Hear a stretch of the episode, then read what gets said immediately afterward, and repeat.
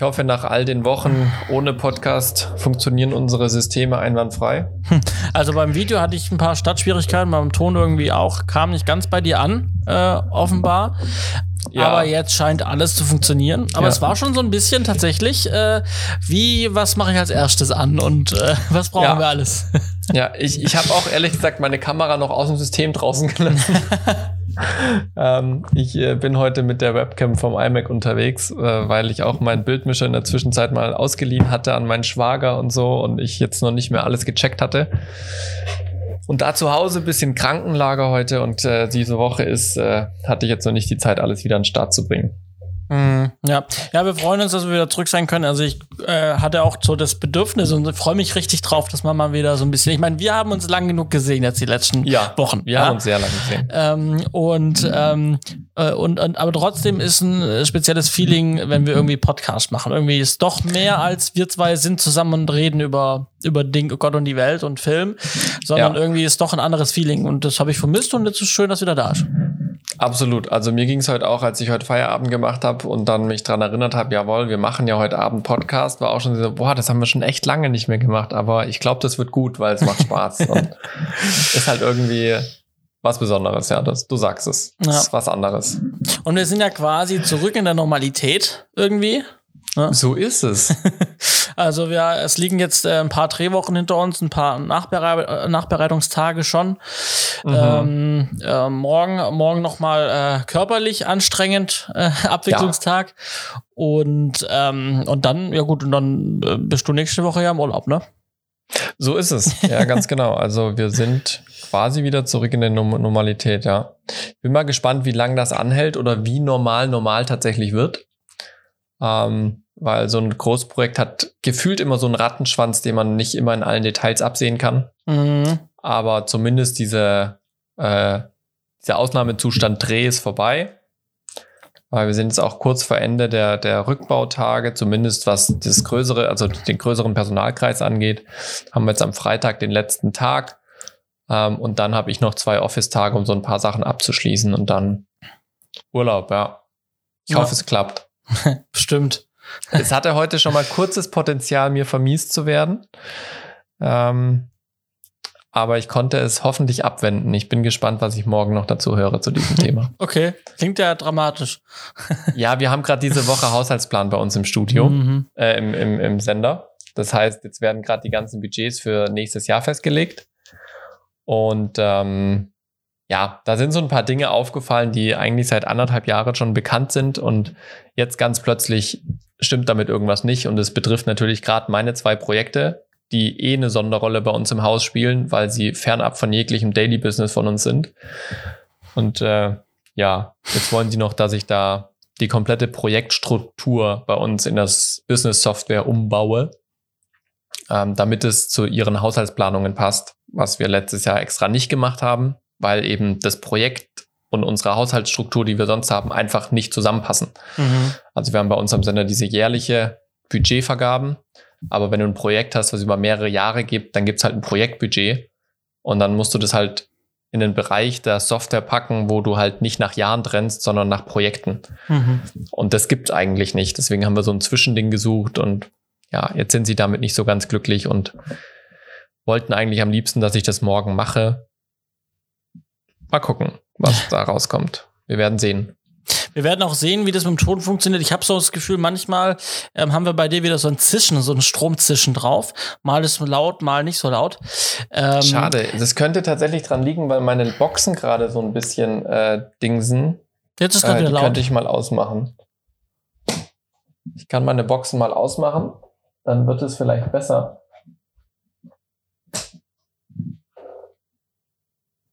Oh nee, das ist auch. Nee, nee, also es, es, äh, ich nee, es ist, auch, ist ja auch auf meinem äh, Dingsens drauf. Genau, also es, es geht mit dem Gate, geht's weg. Also wenn, wenn, wenn, wenn du nichts sagst, dann ist auch nicht da. Interessant. Ähm. Das hatten wir schon mal und dann war es plötzlich weg und ich wusste nicht warum. Ja. Hm. Ja. Ähm, ja. Äh, wir haben ja in Audition so tolle Filter, die machen das alles einfach weg. Ja, das, das, ist, das ist richtig, ja. Nein, also äh, wir hoffen, dass der Ton heute. Ähm, aber wenn nicht, dann seht uns nach. Nach äh, 106 Folgen ähm, und wir hatten, glaube ich, den letzten Tonproblem bei Folge 40 oder sowas, 50, was weiß ich, äh, kann man auch doch mal wieder ein bisschen. ja. Kann man doch mal ein bisschen. Reden wir nicht mehr drüber, fangen wir einfach an. Wir fangen an mit Folge 106. Und da sind wir auch schon in der Sendung. Herzlich willkommen an diesem wunderschönen. Bei uns ist jetzt, äh, korrigiere mich, Mittwochabend. Spätabend. Mittwochabend, Spätabend, 21.35 Und wir wünschen euch äh, eine schöne Zeit. Hallo. Hallihallo, auch von meiner Seite. Ja, man könnte schon fast sagen, äh, wir haben uns an die Nachtschichten gewöhnt. Nein, ganz so schlimm war es nicht in den letzten Wochen. Aber heute doch mal äh, die frühe Nacht nutzen wir, um eine neue Podcast-Folge für euch zu machen. Mhm. Und wir freuen uns drauf. Oh ja. Johannes, was lief bei dir in den letzten Wochen? Ja, also ich war ja, äh, da brauchen wir jetzt nicht drum rumreden, die Sendung wird halt sehr gebrandet sein von äh, der unfassbaren, tollen äh, äh, Serie, die in der Zukunft äh, kommen wird, äh, Encounters ähm, die, äh, äh, wo ich ja bei dir dabei war, die ähm, äh, begleiten durfte die Produktion, sowohl im Vorfeld als dann auch jetzt auch dann beim Dreh, weshalb dann auch erstmal kein Podcast kam und jetzt ein bisschen in der Abwicklung. Ähm, genau, äh, Encounters, äh, ich glaube, wir haben, hast schon so ein bisschen umschrieben immer mal wieder, was so der Inhalt von dieser Serie. Ich weiß gar nicht, haben wir mal wirklich so über den Inhalt gesprochen? So ein bisschen ich glaube nie so direkt, weil man das ja auch immer nicht ganz so darf im Vorfeld, aber wir können nachher durchaus mal einen ja. Umriss geben von dem, was wir auch öffentlich jetzt mittlerweile mittlerweile ja. erzählen. Genau. Ähm, das können wir dann schon mal erzählen, ja. Genau, und äh, da war ich jetzt, ne? Da war ich jetzt bei dir im Studio. Wir haben jetzt äh, 13 Tage, 13 Tage Dreh gehabt und ähm, durfte da als Aufnahmeleiter dabei sein. Und ähm, das war eigentlich so das, was ich jetzt seit äh, irgendwie Ende August, glaube ich, also so richtig dann vor Ort äh, zu sein, so ja. September, jetzt dann in den Oktober rein ähm, gemacht habe. Und ähm, das war natürlich sehr zeitintensiv. Ne? Klar, wenn man auf Produktion ist, das dann ist immer sehr zeitintensiv. Ähm, nebenher dann. Aber, ja. aber du warst ja nicht immer da, ne? Also das muss man das, ja auch sagen. So ein paar Tage. Ne? ja, ich hatte so ein paar Lücken, äh, die mit Hochzeiten zu tun haben in der Familie. Ähm, das, wir hatten ja, glaube ich, mal einen anderen Drehzeitraum, ne, der ein bisschen früher war. Ja, ja, hauptsächlich ging er mal länger. Aber wir hatten aber auch mal, wir hatten, wir hatten aber, glaube ich, mal vor langer Zeit in den, den Tränen nicht an dem Punkt, Zeitpunkt. Ja, ja, äh, stimmt, aber das ist wirklich schon ganz, ganz lange ja, her, ja. Und, da, dann, und, ja. dann, und, dann, und dann haben wir es ein bisschen verschoben und dann ist ein bisschen, und dann hat mein Bruder seine Hochzeit auch noch mal ein bisschen verschoben und dann ist insgesamt in, äh, ist die Hochzeit in den Dreh reingefallen. Ähm, aber wir haben es, glaube ich, ganz gut hinbekommen, trotzdem, trotz allem. Ja, ja. ja, ja. genau. Und ähm, ich habe währenddessen dann irgendwie noch so ein, äh, noch ein 2D-Projekt äh, reinbekommen. Äh, ich habe noch mal vor langer Zeit erzählt, dass ich mal noch einen Imagefilm für unsere Ortsgemeinde hier, äh, für die, wo ich wohne, äh, gemacht habe. Ein Imagefilm und äh, das lag jetzt ein bisschen brach. Da geht's jetzt wieder weiter, genauso wie dass wir mit dem 2D-Film, äh, Erklärfilm für den einen Kunden jetzt quasi durchstarten können. Ähm, jetzt kann ich mich den Sachen wieder widmen.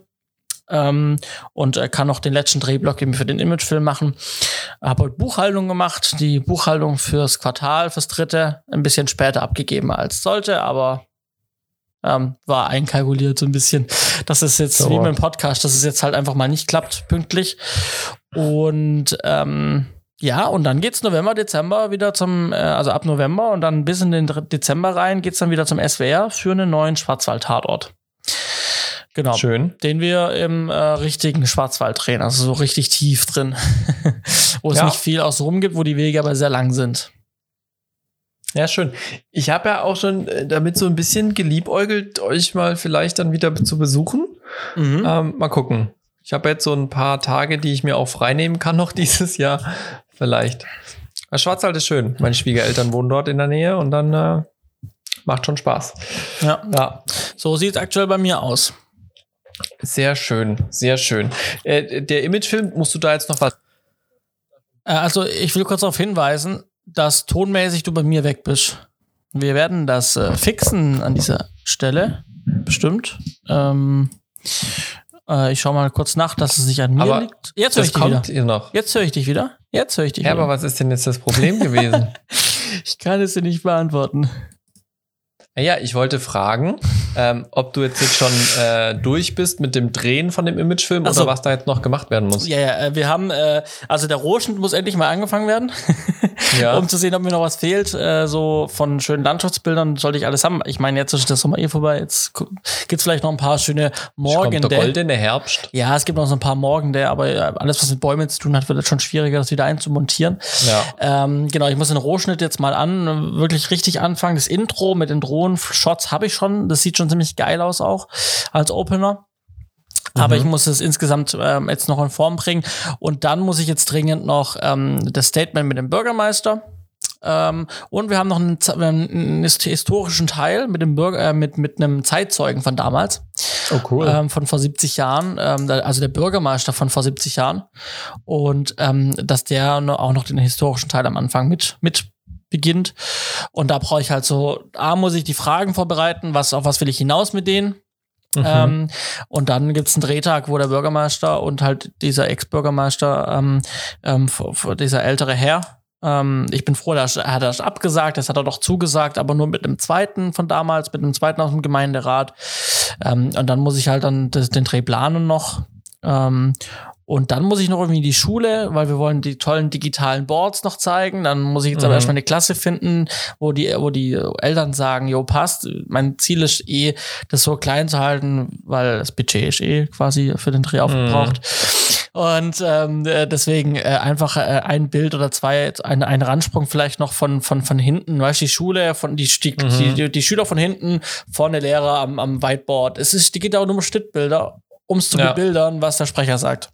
Ja, ja, und dann brauche ich einfach nur, Lehrer macht dann im Whiteboard was Tolles, die, kind, die Kinder von hinten, dann sieht man die Gesichter auch nicht. Ähm, mhm. Dann ist nochmal auch eine, etwas entspannter. Mach's schon mal leiter, ja. Und äh, dann brauche ich noch Kindergarten. Da, da brauche ich irgendwie, aber auch nur der neue, schöne Anbau. Äh, Kinder von hinten, wie sie reinlaufen gerade ins Gebäude, habe ich mir vorgestellt. Ein Bild. Mhm, mhm. äh, das ist dann auch schnell gemacht. Solche Geschichten müssen noch gemacht werden. Ja. Ah, okay. Ja. Aber das lässt sich ja noch einpflegen dieses Jahr gegebenenfalls. Ja, ja, das auf jeden Fall. Muss ja auch in, vor allem vor November, weil wenn ich dann beim Tatort bin, habe ich die Zeit nicht Stimmt. mehr dafür. Deswegen, ich muss es jetzt in den nächsten zwei Wochen auf die Beine stellen. Ja. Stimmt, ja, das ist dann auch wieder einige Wochen, wo du dann da bist. Bis Anfang Dezember war das, ne? Äh, bis äh, 13.12. bin ich weg. Ja. 14.12. Ja, spannend. Ja, genau. Spannend, spannend. So, und jetzt zu dir. Zu mir. Ja, wie du schon gesagt hast, Encounters ist das allbeherrschende Thema aktuell. Ähm, deswegen haben wir uns auch entschieden, das Hauptthema dazu zu machen. Äh, über die Serie, über den Dreh, Do's and Don'ts, Learnings und so weiter. Ich habe mir gedacht, als aktuelles gebe ich jetzt lieber mal so einen Ausblick auf Ende des Jahres, weil das ist das, was bei mir jetzt gerade tatsächlich aktuell ist. Ähm, jetzt langsam an die Zeit nach dem Encounters-Dreh zu denken, wenn ich dann aus dem Urlaub wieder zurückkomme. Was passiert dann? Ich hatte heute schon die ersten Gespräche mit den Kollegen, die jetzt schon drauf warten, dass ich endlich aus Encounters raus bin und wieder ins normale Leben zurückkehre sozusagen. Ähm, und da ist es so, ich werde jetzt erstmal bis Ende November dann äh, nochmal im Urlaub sein. Nicht Ende November, Ende Oktober. Ähm, komme dann quasi am 1. November wieder zurück, so wie es aktuell ausschaut. Und dann gegebenenfalls die letzten Sachen von Encounters abwickeln, aber vor allem die Postproduktion zum Laufen bringen. Das ist ganz wichtig, dass das dann losläuft, dass der Cutter informiert ist, die ganzen Zeitpläne nochmal aktualisiert sind und dann das im Prinzip mehr als Supervisor beaufsichtigen, technische Schnittstellen schaffen. Ähm, und dann meine Hauptaufgabe wird sich dann aber wieder dem Doku-Projekt widmen, sprich äh, Regie und Producer für die Dokumentation, die wir drehen wollen in Israel, in Marokko, in den USA werde ich sein, in Österreich, in Frankreich wahrscheinlich. Wir werden noch ein, zwei Drehtage hier in Deutschland haben. Das nimmt jetzt alles Gestalt an, dass wir dann nächstes Jahr ab Januar fangen wir an mit den ersten Drehtagen. Das heißt, da ist dann auch nicht mehr so arg viel Zeit ähm, zumal wir noch ein paar Locations fix machen müssen. Und äh, dann werde ich im, no im Dezember tatsächlich auch nur drei, vier Tage arbeiten. Den Rest habe ich dann frei, weil ich da meinen Jahresurlaub unterbringen muss noch. Das heißt, da habe ich dann äh, ja insgesamt nochmal drei Wochen im Dezember frei, aufgeteilt auf ein paar ähm, Tage, dass ich zwischendurch immer wieder da bin für die Postproduktion. Und das ist im Prinzip der Ausblick auf das Ende des Jahres. Wir haben dann nochmal Anfang Dezember eine freie Musikproduktion, die wir machen, äh, mit Musikvideos und Weihnachtskonzert und so weiter. Ähm, dazu dann aber auch, wenn es soweit ist, mehr Informationen, weil ich dazu selber noch nicht so viel Infos habe, außer dass wir ein Weihnachtskonzert machen mit verschiedenen Bands und ich weiß das Datum, mhm. aber mehr weiß ich auch noch nicht.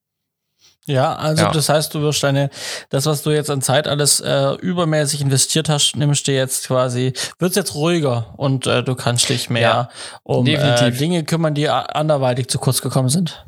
Ja, definitiv. Also wir werden jetzt gerade mit der Familie, werden wir jetzt Ende Oktober nochmal den Sommer nachholen, ähm, den wir nicht so wirklich hatten, fliegen nochmal weg ins Warme.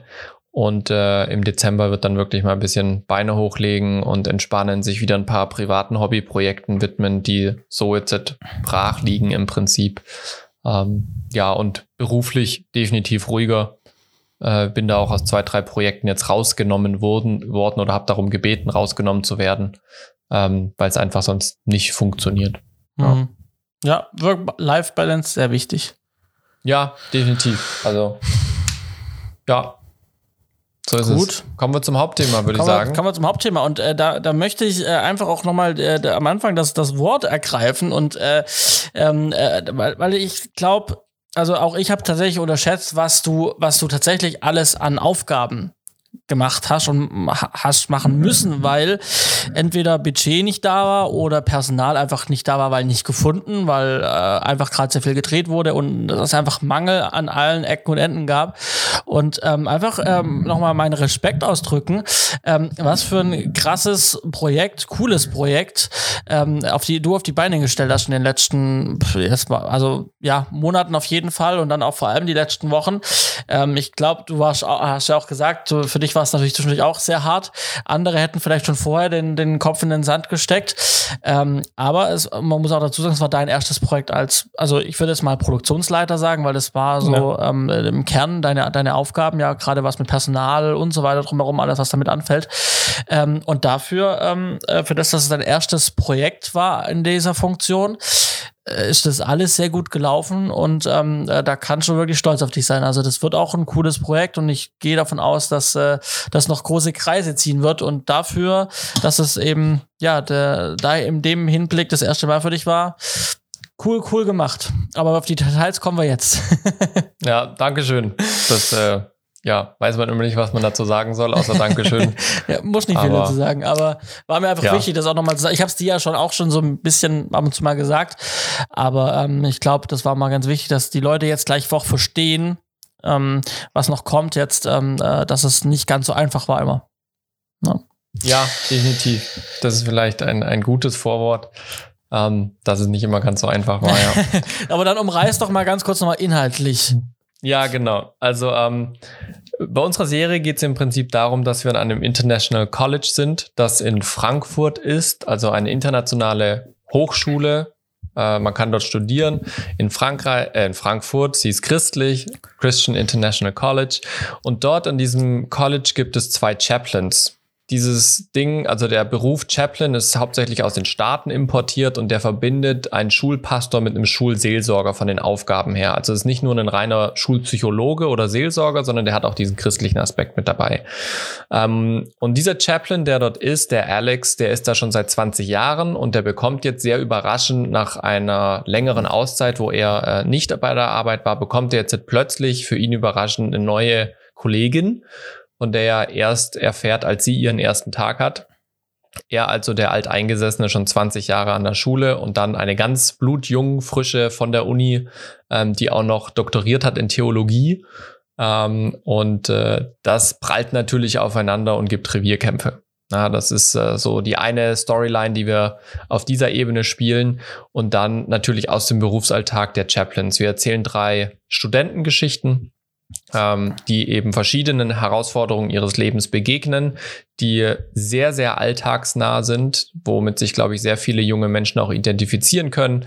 Ähm, es geht um ganz, also sagen wir mal so, eher philosophische Fragen wie zum Beispiel den Sinn des Lebens. Es geht aber auch um ganz existenzielle Situationen wie Tod vor Augen oder ähnliches ähm, und auch wirklich Tabuthemen, die wir oft nicht ähm, die wir oft nicht uns wagen anzusprechen, toxische Beziehungen, ähm, was passiert in Häusern hinter verschlossenen Wänden ähm, und den Mut, den es auch braucht, darüber offen zu sprechen, zu können und sich seiner Situation zu stellen.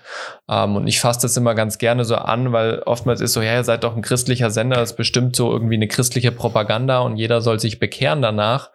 Ähm, und sage ich, nee, bei der Serie ist es eben ganz genau nicht so, sondern wir wollen einen äh, offenen Dialog fördern ähm, über das Leben, über den Tod und alles, was dazwischen liegt. Ja, und das, was dazwischen liegt, kann so vielfältig sein. Und ähm, für manche Situationen ist ein christlicher Glaube eine eine Option, darüber nachzudenken. Bei anderen Situationen spielt es gar keine Rolle.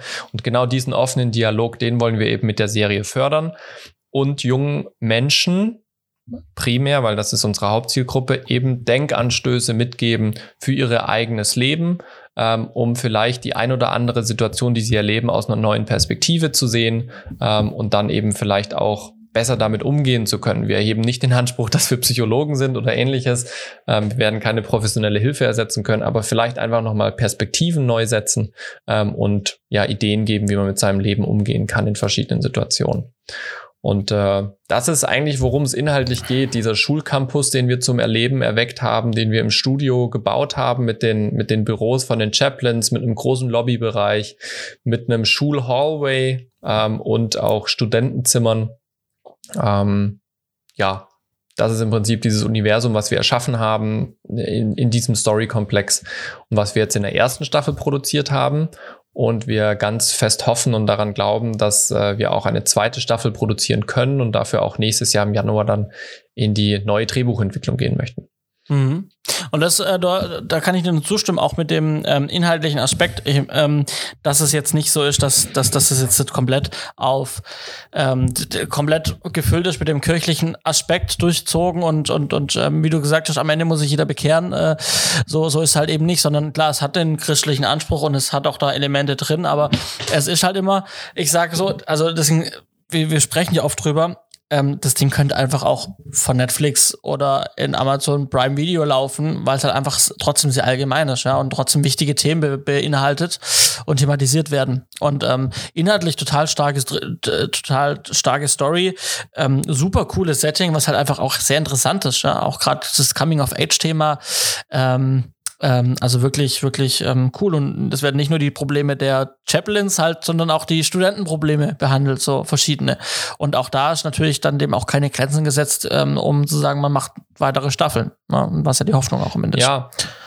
Absolut, also das Universum, das bietet sehr viel Potenzial, diese, dieses Story-Rahmen, den wir da gesetzt haben. Und genau das, was du gesagt hast, war uns auch wichtig. Wir wollten diesen, sage ich mal, vielleicht auch manchmal althergekommene Erwartung gegenüber christlicher Produktion zum Beispiel, die wollten wir ganz bewusst aufbrechen äh, und sagen, hey, das soll eine Serie sein, die sich jeder angucken kann ja. und einfach wie jede andere Serie aus vielleicht irgendeinen Eindruck hinterlässt, was man in, mit was man mit seinem Leben ein, anfangen kann. Ja, wenn ich mir einen Marvel-Film angucke, das hinterlässt einen Eindruck und ich überlege mhm. mir, was kann ich da mit meinem Leben anfangen. Ähm, wenn ich ein Fault in Our Stars angucke, dann denke ich genauso über mein Leben nach. Ja. Und genau das wollen wir im Prinzip mit unserer Serie auch erreichen, dass ja. jemand sich das anguckt, unterhalten ist, Spaß am Angucken hat und dann eben vielleicht einen Eindruck, eine Message mitnimmt, die er in seinem Leben irgendwie drüber nachdenken kann. Ja, also wenn man es anguckt, ich meine, der ist noch nicht fertig geschnitten, aber ähm, ich habe die Bücher gut durchgearbeitet und ich war bei der Produktion dabei. Ich kenne es inhaltlich jetzt ja mittlerweile sehr gut. Ähm, man, man erkennt nicht, dass es jetzt von einem christlichen Fernsehsender produziert wurde. Ja. Also klar, die Elemente hat's, aber das fällt einem nicht auf, wenn man es vorher nicht weiß, will ich damit ja, sagen. Ja. Ja. Also ich glaube, das ist ganz gut gelungen. Und ähm, ja, und äh, Studio, das schon gesagt, es wurde Studio gebaut. Man hat das Universum komplett, komplett erschaffen. Man hat äh, keine echten Räumlichkeiten gesucht, sondern man hat wirklich ähm, diese Räumlichkeiten in eurem Fernsehstudio mit professionellen Studiobauwänden ähm, ja. gestrichen, äh, äh eingerichtet, äh, mit Deko, mit Möbeln. Ähm, und ja. ähm, aber warum haben wir die Entscheidung getroffen? Das ist vielleicht noch so ganz wichtig, ne? Ja, also wir haben von null auf wirklich gebaut. Wir haben eine Studiofläche bebaut, die ist äh, so 13 auf 16 Quadratmeter. Lasst mich jetzt nicht lügen, lasst mich das mal kurz durchrechnen, ob ich dann auf die Quadratmeterzahl komme, die ich brauche. Ja, ungefähr 13 auf 16 Meter haben wir bebaut an Studiofläche. Also es sind so 180 Quadratmeter ungefähr, ähm, die jetzt wirklich Studio äh, Kulissenfläche waren. Dann drumherum noch so ein paar Quadratmeter eben Lagerfläche und so weiter. Ähm, und die Entscheidung war tatsächlich budgetär. Also das war die Haupttriebkraft dahinter, was man am Anfang vielleicht gar nicht so krass denkt, weil ja, nimm doch eine irgendeine Wohnung, irgendein Schulgebäude, was du findest, dann musst du keins bauen. Aber tatsächlich die, die, der logistische Aufwand, ähm, mehr Personalbedarf, mehr Fuhrparkbedarf, äh, mehr, äh, sage ich mal, Genehmigungsbedarf und so weiter, ähm, wo machst du Catering? Wo parkst du die ganzen Autos? Welche Schule findest du, wo du außerhalb der Ferien drehen kannst? Also dieses ganze Rahmen drumherum ähm, war für uns einfach in dem Sinn nicht machbar. Und das, obwohl wir in unserem kirchlichen Netzwerk sehr nah dran einen Schulcampus haben, die uns auch sicherlich hätten drehen lassen, ähm, aber dort eben auch nicht die idealen logistischen Voraussetzungen gibt und dort jetzt wirklich eine, eine mehrtägige Filmproduktion fahren zu können. Und natürlich wollten wir halt wirklich sehr viel selbst gestalten in diesen Büros, äh, in dieser Lobby. Die haben ganz bestimmte Elemente drinne. Wir haben ja wirklich alles komplett von Null auf designt. Und äh, das kannst du eben nur machen, wenn du es selber bestimmen kannst, selber bauen kannst. Dann kannst du auf die Details achten, weil ansonsten musst du bestehende Räumlichkeiten komplett umgestalten neu machen und dann wieder zurückbauen. Und das ist immer mit sehr viel Aufwand und auch oftmals mit schwierigen Kommunikationsgesprächen mit äh, dem Motivgeber dann verbunden. Und das sind tatsächlich budgetär und Logistik hat da für Studio gesprochen, zumal wir natürlich auch das Studio bei uns im Haus haben. Ne? Also mhm. wir mussten jetzt nichts anmieten oder sowas, sondern wir konnten einfach bei uns im Studio bauen. Und das war natürlich schon sehr vorteilhaft, auch mit der ganzen Infrastruktur, die wir bei uns haben. Das war schon ideal. Und ähm, ich meine, dadurch äh, schon gesagt, budgetär und dann Zeit ist Geld, man spart sich Zeit. Wir haben teilweise ähm, so im Schnitt, würde ich sagen, zwischen 13, 14 äh, Vorstoppminuten pro Tag ja. weggedreht. Ja? Ja, also das ist also schon also das sehr viel in, in, in, dieser Welt. Also äh, für die, vielleicht für die ganz Jungen, die es nicht wissen, also der Vorstopp ist im Prinzip die Zeit im Film nachher, ne? Also ähm, genau. äh, die Zeit, äh, genau. Und wir haben dann quasi so am Tag so zwischen, weiß ich nicht, zwischen 10 und 15, 16 Minuten äh, Film, ja. Filmminuten abgedreht pro Tag. Ja. Und das eben im Vergleich dazu, was man sonst hat. Also du hast es mir auch vom Tatort erzählt, äh, wenn da im Studio irgendwie sechs bis acht Minuten ja. gedreht werden, dann ist das schon echt viel. Und sonst hast du, wenn du on Location bist, so drei, vier Minuten, die du drehst. Ja. Und bei uns halt wirklich, also, und das war ja auch ein, ein ganz schwieriger Prozess teilweise, ähm, weil wir natürlich erstmal davon ausgehen mussten, als wir in die ersten Planungen gegangen sind, wir können wenn wir so viel on Location sind, wie es ursprünglich geplant wird, können wir vielleicht sechs Minuten on Location drehen. Ja. Ähm, und dann war schon mal auch wieder, okay, wir müssen ins Studio, weil wir können uns das nicht leisten. Das funktioniert nicht, weil dann kommen wir gar nicht auf, also wir brauchen dann so viel Drehtage, das kriegen wir gar nicht hin. Und dann haben wir angefangen, okay, wir pushen es mal im Studio bis auf zehn Minuten. Ja. Und auch das war brutal schwierig. Und dann waren wir irgendwie bei 24 Drehtagen für fünf, also das allein 24 Drehtage für fünf Episoden, a 25 Minuten, ist schon wirklich in mancher Augen Harakiri. Ja. Und es war auch super schwierig für uns, das einzuschätzen, beziehungsweise auch dann sich zu überwinden, zu sagen, okay, wir kriegen das hin. Ähm, sind dann aber trotzdem bei den ursprünglichen Drehversionen mal bei 24 Tagen gelandet gewesen, wo schon deutlich gekürzt wurde und haben dann nochmal runtergekürzt, ähm, weil klar war, mehr wie 18 Drehtage schaffen wir nicht. Und dann war es im Prinzip eine simple Rechnung. Ja, wir haben 125 Minuten, wir haben 18 Drehtage. Ähm, wie viel schaffen wir da? Ähm, das sind dann pro Tag wären das 6,9 Minuten, die wir drehen müssten bei 125 Minuten. Ähm, ist aber trotzdem einfach viel gewesen für uns. Ähm, was, also viel im Sinne von, diese 18 Drehtage hätten uns brutal ans Limit gebracht. Mit ganz, ganz vielen Sachen. Und jetzt haben wir es halt verdoppelt. Also wir sind, wie gesagt, bei 12 Minuten pro Tag im Vorstopp gelandet, so im Schnitt. Ähm, aber ich war wirklich überrascht, wie gut das funktioniert hat. Also ich hatte an keinem einzigsten Tag das Gefühl, dass das Risiko, das wir eingegangen sind, zu groß war oder dass äh, wir es nicht schaffen könnten. Wir hatten jetzt am Ende nur 13 Drehtage und haben tatsächlich ähm, 5 mal 25 Minuten produziert. Ja. In wirklich einer Qualität, die sich sehen lässt. Ja, ja. Also das ist jetzt nicht Quick and Dirty Daily Soap geworden, äh, so GZSZ oder sowas, ähm, sondern das ist wirklich fiktional, szenisch Spielfilm geworden. Jede ja. Szene selber geleuchtet, jede Kameraeinstellung ganz bewusst gewählt mit Retakes und so weiter.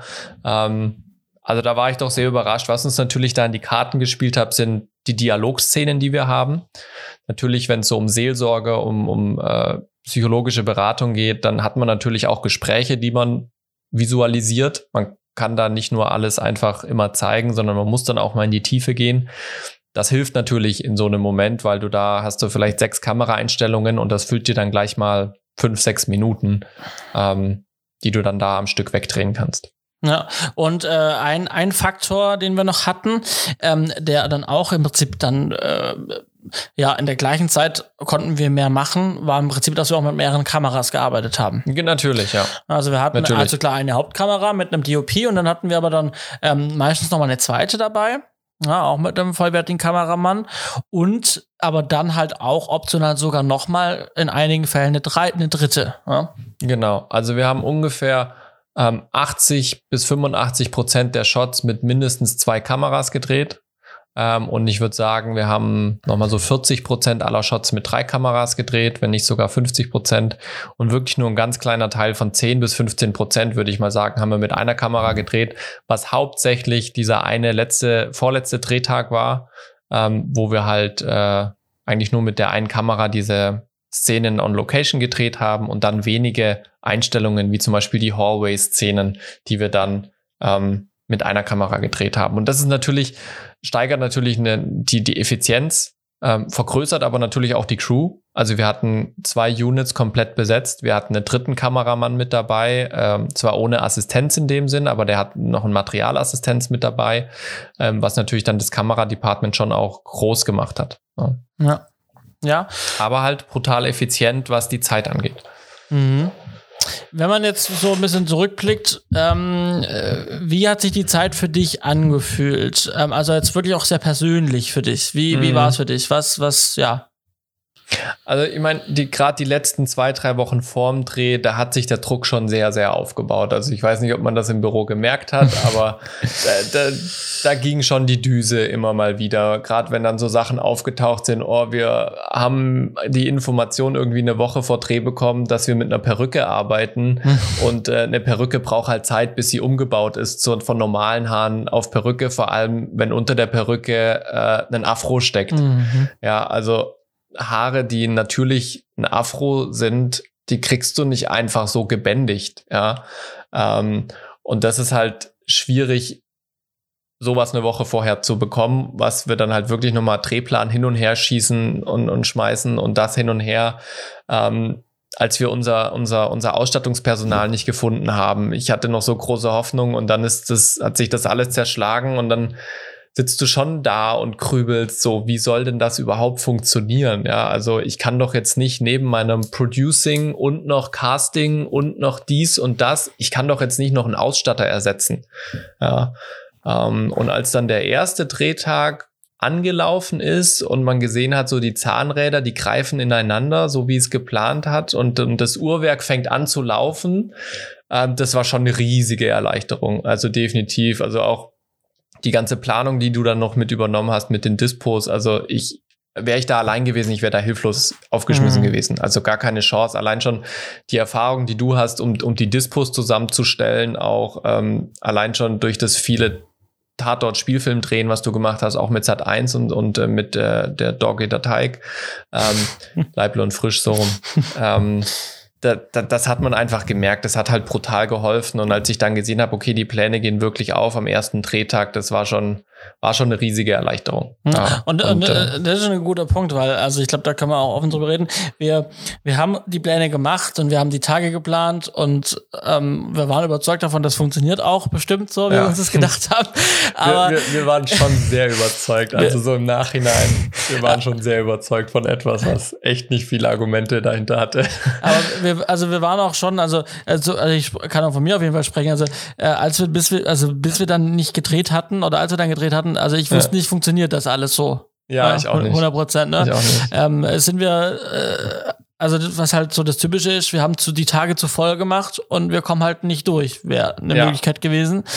Ähm, ja. Und jetzt hatten wir es dann am Ende des Tages dann so, dass wir tendenziell weniger Überstunden gemacht haben, weil wir entweder ja. pünktlich fertig waren oder sogar einen Ticken ein paar Minuten davor. Ja. Und es gab vereinzelt ein paar Tage, die länger gegangen sind. Ja, aber wenn man, wenn man alle Drehtage miteinander levelt, dann sind wir sogar in Minusstunden. Okay. Ja. ja. Und, und das, ist, das ist schon krass. Aber ja, also mir ist schon, davor ist mir schon ein bisschen die Düse gegangen. Einfach, das, äh, warum, warum das vielleicht so dazu kam, dass wir so unsicher waren, lag einfach an der Reihenfolge der Informationen, die uns zur Verfügung standen. Ähm, also wir waren quasi in der Situation, dass wir die finalen Drehbücher nach den letzten Kürzungen, dass wir uns sicher sein konnten, dass wir das Ding machen, die haben wir halt erst Ende Juni, Mitte Juli bekommen. Ja, und das müsst ihr euch mal vorstellen. Erst ab dem Moment konnten wir wirklich an die Planung gehen, ob wir das überhaupt in unseren kalkulierten Dreh Tagen schaffen. Das war Mitte Juli. Ja. ja, das war zwei Monate vor Dreh. Und bis dahin mussten wir aber schon so viel organisieren, dass es dann überhaupt stattfinden kann, dass wir natürlich viele Sachen einfach voraussetzen mussten. Ja, also wir mussten halt irgendwann sagen, da fangen wir an zu drehen und da hören wir auf zu drehen und an dem Tag machen wir den Außendreh und an dem Tag machen wir den Dreh. Das war reine Mathematik. Das fand ich ganz gut. Das hatte, als es der Regisseur gesagt hat, der Adrian, ja. äh, das ist reine Mathematik. Ja, wirklich. das, das, war wirklich Mathematik. Ähm, und, und dann war ja auch die Sache, wir hatten dann natürlich schon die Szenenstruktur in den Vorversionen der Drehbücher und die hattest du ja dann auch schon mal durchgearbeitet und dann hatten wir so mal Drehplan Version A gemacht, ja, so. Ähm, und haben aber in diesen Versionen eben gemerkt, dass wir, dass wir es gar nicht schaffen können in den 18 Tagen, die ver, äh, veranschlagt sind und mussten dann aber quasi mit dieser Drehbuchversion weiterarbeiten, in der Annahme, dass die nächste Kürzung realisierbar ist. Ja. Aber ob das realisierbar ist, wussten wir dann eben erst Mitte Juli. Und dann musste es eigentlich super schnell gehen, weil dann haben wir eigentlich nur mit Hilfe des Vorstopps gearbeitet, den du gemacht hast.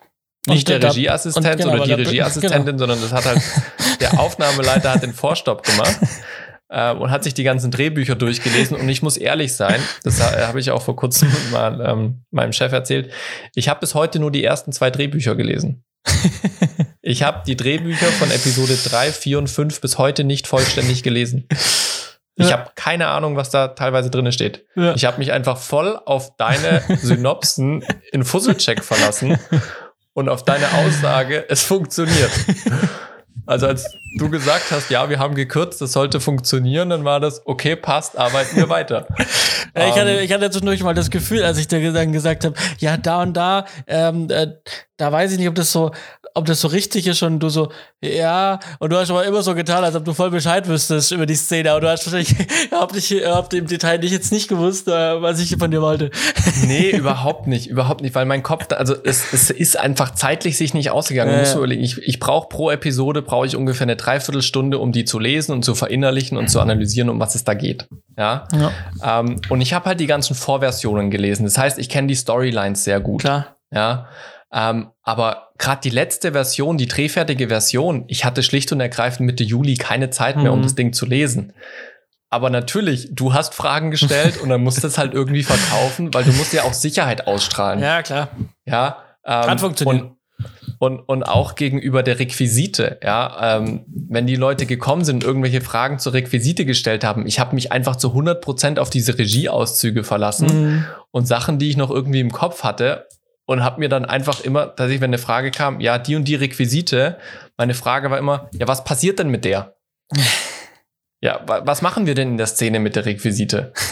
ja, und dann haben sie es mir halt erzählt und dann habe ich die Entscheidung getroffen, was wir für eine Requisite brauchen. Ja. ja ähm, und habe mich da im Prinzip auf alle verlassen, die die Drehbücher gelesen hatte, weil ich selber nicht die Zeit dazu hatte. Ja, ja. Ähm, es ist keine Empfehlung und für Staffel 2 will ich auch wieder alle Drehbücher lesen.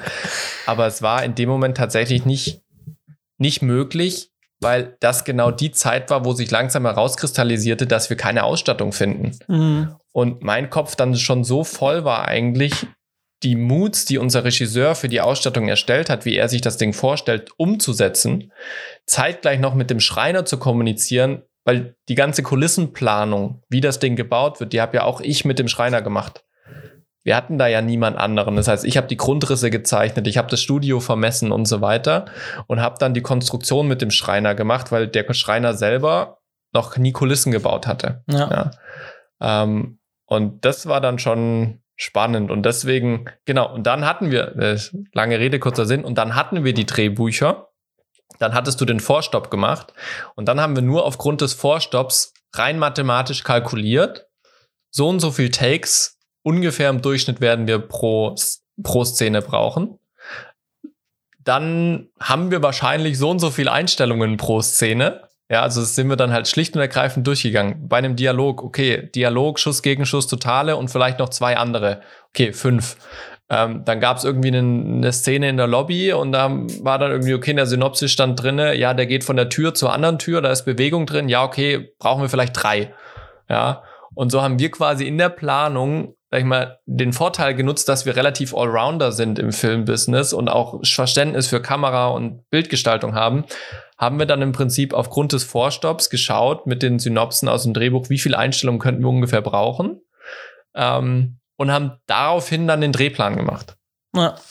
Aber wir hatten keine Shotlist. Wir wussten nicht, welche Szenen jetzt besonders herausfordernd sind für die Schauspieler, ob unser Regisseur da irgendwas Besonderes inszeniert hat mit Pausen, Kunstpausen, was weiß ich was. Wir haben einfach wirklich gerechnet, was funktionieren könnte. Mhm. Und mit diesem Drehplan, bis auf wenige Anpassungen, haben wir dann noch bis kurz vor Dreh im Prinzip geplant. Ja, ich meine, die Shotlist hatten wir, weiß nicht, zwei Wochen vor Dreh, anderthalb Wochen, eine Woche. Wir hatten zwei Wochen vor Dreh die erste Episode. Mhm. Und wir hatten dann einen, wir haben am Donnerstag vor der Probenwoche, das war dann sieben Arbeitstage vor dem Dreh mhm, ja, hatten also, wir die finale ja, Shotlist. Genau. Ja, und äh, das war einfach der Zeit geschuldet, eben von vorher, ja. dass die Drehbücher lang gebraucht haben, noch in der Kürzung und nochmal eine Schleife, nochmal eine Schleife.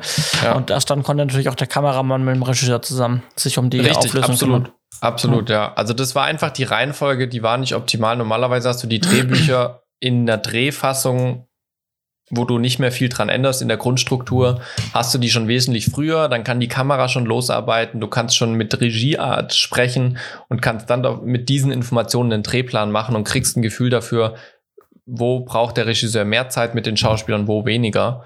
Weil sowas hatten wir tatsächlich gar nicht eingeplant und ist sich aber am Ende wirklich durch die Dynamik der Drehtage super gut ausgegangen. Ja. ja. Ähm, Gibt es so irgendwelche speziellen Learnings, wo du sagst, äh, boah, das äh, oder ja, vielleicht kann man es auch mit dem, mit dem nächsten, mit dem übernächsten Punkt verbinden, Learnings und was du beim nächsten Mal auf jeden Fall anders machen würdest? Also ich werde die Deadlines für Drehbuch und sowas härter durchsetzen. Mhm. Damit habe ich auch schon angefangen und ich bin schon zumindest was den geplanten also den Zeitplan für die Staffel 2 angeht, sind wir da jetzt schon deutlich fortschrittlicher als Staffel 1. Ja. Ähm, das ist ein ganz großer Punkt, dass wir das Timing gebacken kriegen. Ähm, der zweite große Punkt ist, es gibt noch ein paar Stellen, die wir wegrationalisiert haben, die wir am Ende halt durch massive Überstunden von Regie und Producer ausgeglichen haben, was sich am Ende finanziell nichts gibt. Mhm. Und äh, das wäre einfach auch das nächste Mal für mich wirklich konsequent auch mit meinen Vorgesetzten in dem Sinn dann zu sprechen. Und da bin ich auch schon dran, um ganz klar aufzuzeigen, wo die Haken waren bei Staffel 1 und dann eben für Staffel 2 auch wirklich den Crewstab, gerade was zum Beispiel Produktion angeht, da waren wir wirklich dünn besetzt, ja ähm, Ausstattung. Also wir hatten eine Praktikantin und eine Azubi im ersten Lehrjahr, die uns Requisite gemacht haben. Ja. ja äh, wir waren froh, dass wir die beiden hatten, aber das ist kein Zustand, weil mhm. Requisite, also Head of Requisite und Ausstattung war im Prinzip ich. Mhm. Und das, das, das funktioniert einfach nicht auf Dauer. Das war jetzt für die erste Staffel in Ordnung wir sehen es an den Arbeitszeiten und an den Arbeitszeitkonten, was das für Auswirkungen hat. Und wenn wir da eins und eins zusammenrechnen, sind wir da teilweise sogar teurer geworden, als hätten wir einfach jemanden wirklich eingestellt. Ähm, das sind auf jeden Fall zwei große Learnings, ähm, die ich mitgenommen habe. Dann gibt es natürlich noch viele Kleinigkeiten, wo ich auch viel noch von dir gelernt habe, einfach von der Erfahrung, die du mitgebracht hast. Ähm, wirklich in, im langen Drehen. Ich meine, mein längster Dreh vor diesem Seriendreh waren sechs Tage am Stück, mhm. wo ich in einer Aufgabe war, wo ich Verantwortung getragen habe. Ich hatte zwar schon mal einen 20-tägigen Dreh, wo ich Produktionsassistenz war, aber am Set war ich auch so ein bisschen mehr der Hiwi für alles und eher ja. der Fahrer als der Produktionsassistent. Also da habe ich jetzt nicht so viel Einblick bekommen in den Drehablauf. Ich war nicht in die Drehplanung organisiert mit Drehplan und Dispos und so weiter.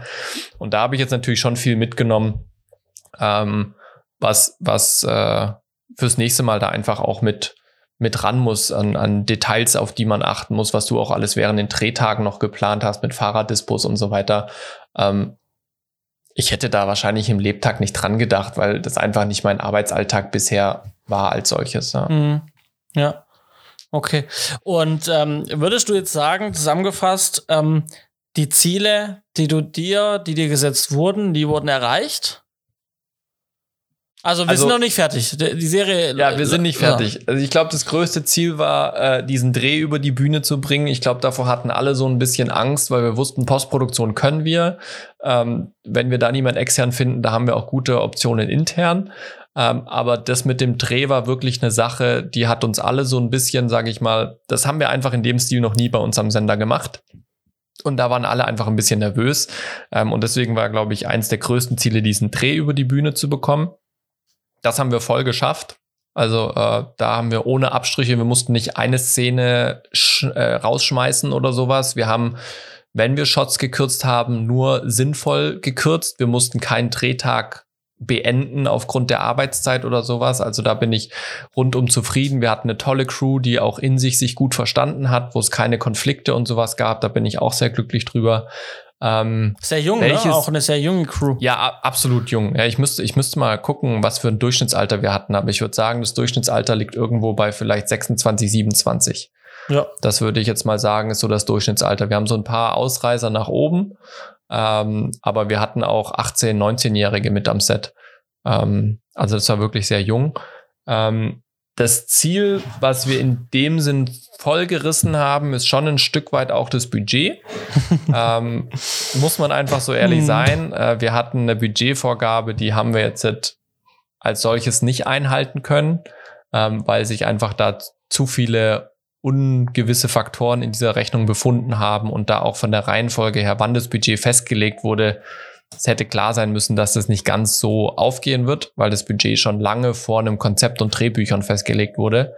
Das ist einfach die falsche Reihenfolge, wenn man noch nicht mal weiß, wie das Drehbuch aussieht, da schon Gesamtbudget zu definieren, vor allem wenn man Low Budget ist. Ja. Also, das muss man sagen. Also, wir sind nicht voll budgetiert. Wir sind, würde ich sagen, schon eine Low Budget Produktion in dem Moment gewesen so im, im Branchenvergleich. Vielleicht hat dann die Produktion, der, der Weg der Produktion aus äh, Low Budget äh, zwangsläufig ein bisschen mehr Budget gemacht, ne? Also, definitiv, definitiv. aber, definitiv. Das, die, aber die Option, also die Möglichkeiten muss man halt auch haben, ne? Ich meine, das war es ja. ist wahnsinnig, also äh, bei einer Auftragsproduktion, jetzt sage ich mal, ja. ähm, äh, außerhalb dieses Produktionskontext. Ja. Äh, dann sind auch noch andere Summen, ja, klar, mhm. äh, da redet man aber von anderen Grundsummen, aber da wäre das schon sehr, sehr, also schon hart viel dramatischer, ne? Ja, definitiv. Also bei uns gab es schon auch, äh, das, ich weiß nicht, ob ich dir das schon mal erzählt, bei uns gab es schon mal ein Meeting, das war so ungefähr zweieinhalb, drei Monate vor Dreh, wo ich dann die ersten größeren Verträge abgeschlossen habe. Da saßen wir schon auch mal zusammen und haben noch mal so ein Hop- oder Top-Gespräch geführt. Also da ging es ganz klar nochmal um die Budgets, um die möglichen Budgetüberschreitungen, denen wir uns stellen müssen, wenn wir es machen wollen. Und da habe ich auch sehr offen mit den Leuten geredet, wo wir landen werden nach aktuellem Stand und was die Faktoren dafür sind, warum das jetzt so ist.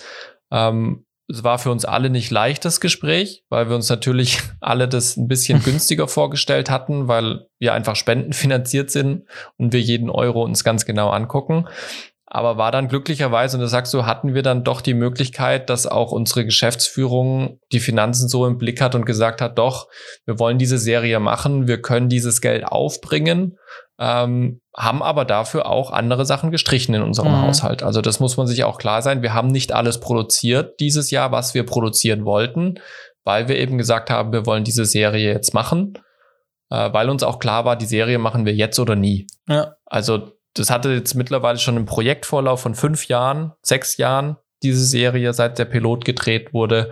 Ähm, und uns war allen klar, entweder wir drehen sie jetzt seit 21 oder wir lassen es für immer bleiben. Mhm. Ähm, und äh, da bin ich wirklich sehr froh, dass wir diese Möglichkeit hatten, dann auch diese Finanzen aufzubringen, auch wenn es niemandem leicht gefallen ist. Ja. ja. Dann lass uns doch diesen, diesen, diesen schönen Blog ähm, mal in, in Richtung Abschluss bringen mit, mit einem Ausblick. Und, und, und wann gibt es denn was wo zu sehen? Hm, was, wann, wo? Was? Eine fünfteilige Miniserie, äh, Drama Coming of Age. Ähm, wir werden das planen auf den Frühsommer nächstes Jahr vor die Sommerpause. Das heißt, Mai, Juni ist so angedacht, dass wir dort unsere ähm, ja, Global Release haben tatsächlich. Also wir wollen weltweit zeitgleich innerhalb einer Woche mit all unseren Lizenznehmern ein Global Release machen, dass jeder innerhalb dieser Woche die erste Episode ähm, veröffentlicht und dann im Wochenrhythmus quasi die weiteren jeweils. Ähm, und das und wo auf Hope TV. Ähm, das ist, äh, das ist der Sender, bei dem ich arbeite. Der ist empfangbar über Satellitkabel, Livestream. Also jeder sollte den empfangen können in Deutschland über irgendeinen Weg. Ähm, und dort wird es dann zu sehen sein. Ich vermute auf einem recht guten Sendeplatz. ähm, das heißt, es ist dann auch ein schönes Abendprogramm und es wird natürlich dann auch on demand zur Verfügung stehen. Wie und wann und wo genau, das kann ich jetzt noch nicht sagen, weil da noch viele Gespräche laufen. Aber im Fernsehen wird es das definitiv geben. Ähm, nicht nur in Deutschland, ähm, sondern auch äh, in Südamerika gibt es eine ganz große Plattform. Äh, äh, das heißt äh, Felice 7 Play. Ähm, das ist eine On-Demand-Plattform. Da wird das Ding draufkommen. Ähm, wir sind gerade dran, es vielleicht auch in Südamerika in unserem Partnersender zu bekommen. Da gibt's bloß so ein paar steuerliche Sachen, die die Budgets hochziehen. Ähm, aber wir haben es in Frankreich, wir haben es in Rumänien, wir sind in Bulgarien, wir sind äh, in Nordamerika on demand aktuell, versuchen da auch noch eine On-Air-Lizenz ähm, unter die Leute zu bringen, um es mal so auszudrücken. Ähm, Deutschland, Österreich, Schweiz, klar, deutschsprachig wird auf jeden Fall sein. Das ist der Plan. Und äh, wer Updates haben will, kann zum einen natürlich uns folgen, da wird sowas natürlich geben, aber es gibt auch äh, einen Instagram-Kanal, es gibt einen, äh, eine Website und eine Facebook-Seite, die wir euch gerne mal unten verlinken. Das Ganze heißt Encounters the Series und da findet ihr auch schon Titelbilder und unter dem Hashtag Encounters the Series findet ihr auch schon ganz viele Making-of-Einblicke, nicht nur von Johannes und mir, sondern auch äh, von den anderen Kollegen, die da mit uns auf Dreh waren. Mhm. Und da gibt es dann natürlich auch die ganzen Updates dazu. Ja. Ja, also ich äh, fand es äh, jetzt heute mal wichtig, darüber zu sprechen und auch vor allem nochmal für die Zuhörer, weil du hast immer alle mitgenommen, aber ich glaube, das war jetzt wieder wichtig, nochmal so fundiert von wirklich vom Anfang nochmal bis zu dem, wo stehen wir jetzt und was passiert noch, ähm, das nochmal so ein bisschen aufzuarbeiten und auch für uns aufzuarbeiten. Ja. äh, auch ich habe ein paar neue Sachen gehört und du äh, hast vielleicht auch mal neue Einblicke, wie ich gedacht habe, äh, rausgehört. Ja. Ähm, fand ich ganz gut äh, und ich glaube, das bringt euch auch hier da draußen ganz, ganz viel, wenn ihr mal so einen hautnahen Einblick Einblick in so eine Produktion äh, von uns habt, als statt immer nur Imagefilme oder so kleinere Projektchen, äh, mal wirklich äh, eine ganze Serienproduktion. Definitiv. Und wenn ihr da auch noch Fragen habt, ähm, dann schreibt uns die. Also ich bin total offen und äh, rede da gerne drüber. Es wird auch im November auf einem Event machen wir auch eine Keynote über die Produktion. Also wir wollen da jetzt nicht so viel verheimlichen, außer dass wir nicht jeden Plotpoint äh, erzählen. aber ähm, von meiner Seite da auf jeden Fall jede Offenheit, äh, Fragen zu beantworten, wenn euch was interessiert. Ähm, ist immer so ein bisschen schwierig einzuschätzen, was die Leute interessiert und was nicht. Deswegen meldet euch gerne, wenn ihr noch Fragen habt. Sehr, sehr gern. So, und jetzt kommen wir zu den Kurznews.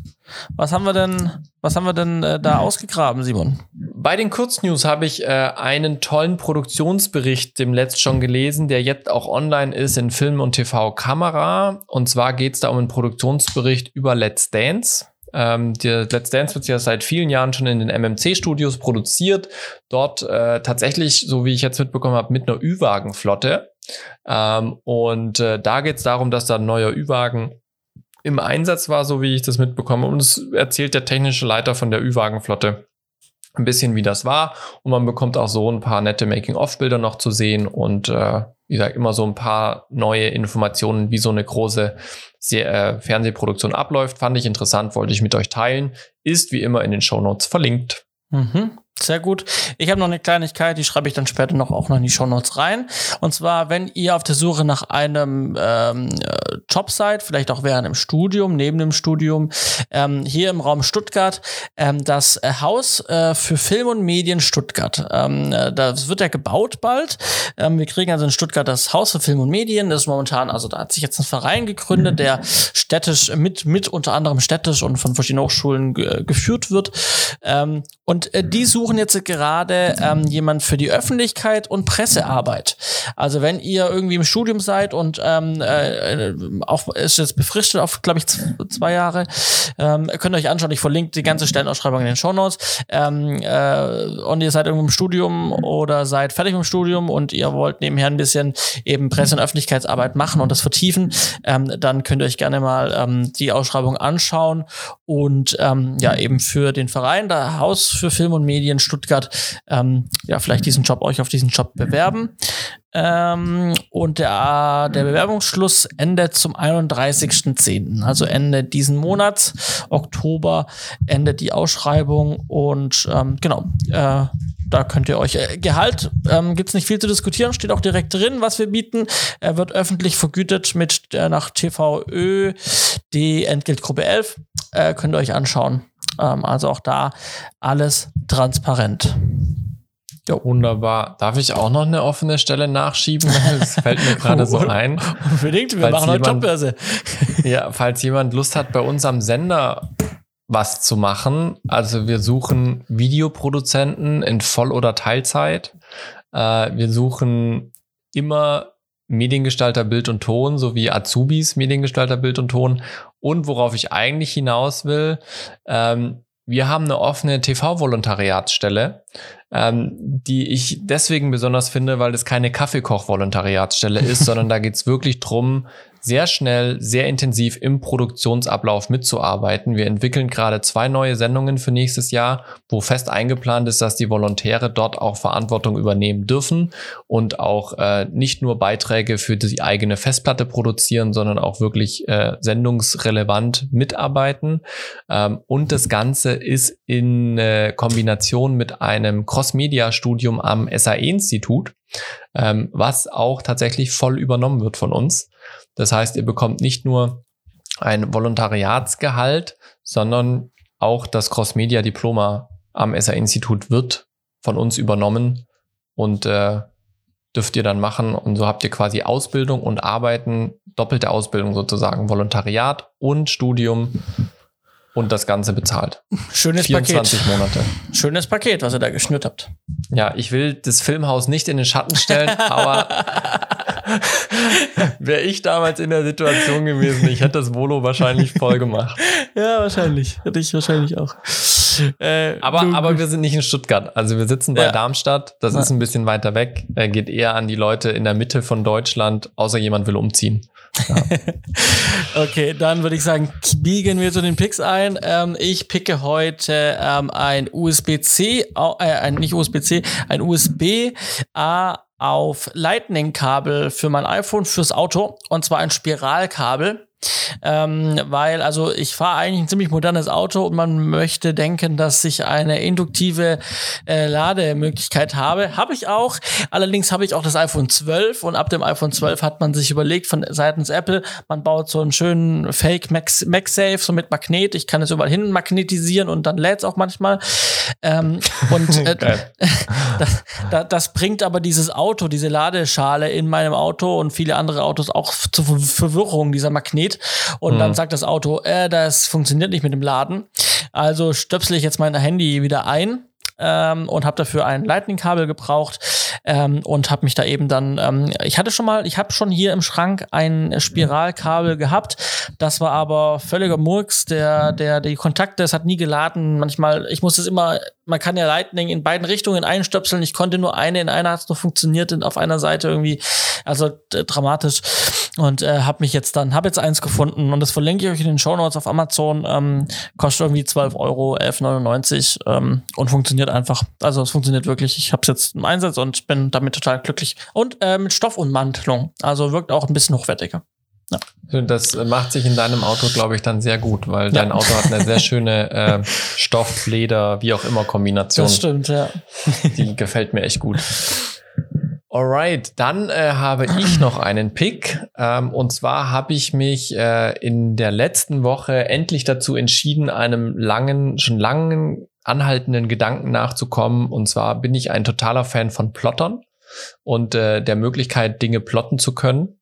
Und entsprechend habe ich mir tatsächlich letzte Woche, das heißt letzte Woche, vor zwei Wochen schon einen Plotter gekauft, äh, habe schon viele, viele Tests durchgeführt ähm, und äh, wollte euch einfach die Möglichkeit geben, wenn ihr Dinge mal plotten lassen möchtet, dürft ihr euch gerne bei mir melden. Ähm, ich werde das Ganze nämlich auch in meine Selbstständigkeit integrieren. Ähm, und gerade für Filmemacher-Kollegen möchte ich das sehr schnell und unkompliziert gestalten, weil ich selber als Selbstständiger die ganzen Herausforderungen kenne mit Formate und hier und dann kostet es auch noch teuer Geld, wenn man sich mal ein paar T-Shirts machen will und so weiter. Ähm, und entsprechend gibt es da verschiedene Optionen, die ich gerne mit euch bespreche, wenn ihr daran Interesse habt, sei es Autobeklebung, Klamotten, whatsoever. Ähm, genau, habe ich mhm. gemacht, picke ich mal uneigennützig, weil mir Plotten einfach Spaß macht. Also ich habe schon sehr viele Abende damit verbracht.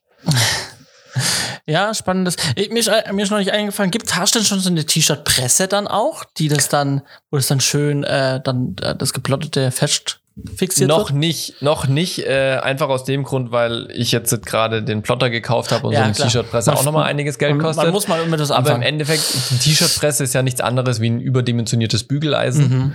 Ähm, entsprechend aktuell mache ich das alles mit unserem ganz normalen Bügeleisen. Das funktioniert wunderbar. Ich habe schon T-Shirts für meine Kinder gemacht und ich habe schon Stofftier äh, bebügelt und ich habe schon hier Kleber gemacht und da Logos mhm. ausgeplottet. Äh, ähm, das funktioniert echt gut.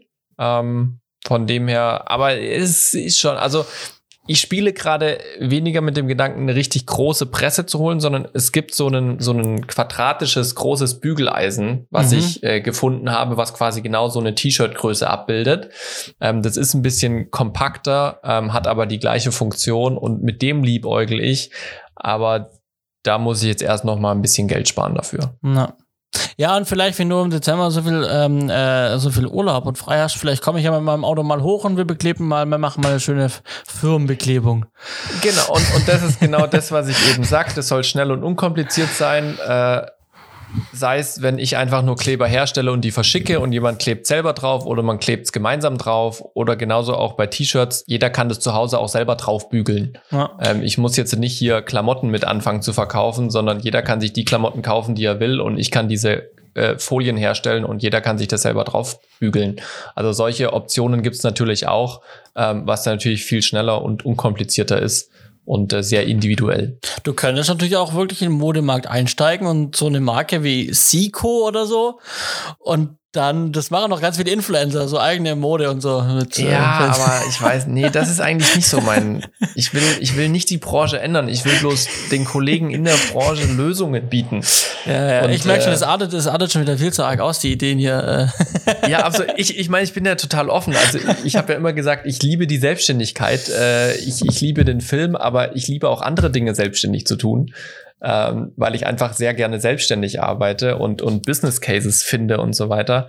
Ähm, aber natürlich bleibe ich meinen Wurzeln in der Filmindustrie treu ähm, und möchte hauptsächlich auch den jungen Kollegen, den äh, Solo-Selbstständigen da helfen, einfach unkompliziert an Werbematerial zu bekommen oder auch Requisitenmaterial. Also wir tun bei uns ständig irgendwas für Requisiten beplotten.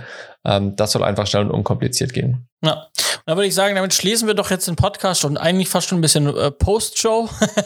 ja, und, definitiv. Äh, und äh, wünschen euch einen schönen Abend und äh, ich hoffe, ihr schaltet wieder ein in 14 Tagen, vielleicht, wenn es dann wieder weitergeht, wenn es wieder heißt, willkommen bei Set von 5 zu 107.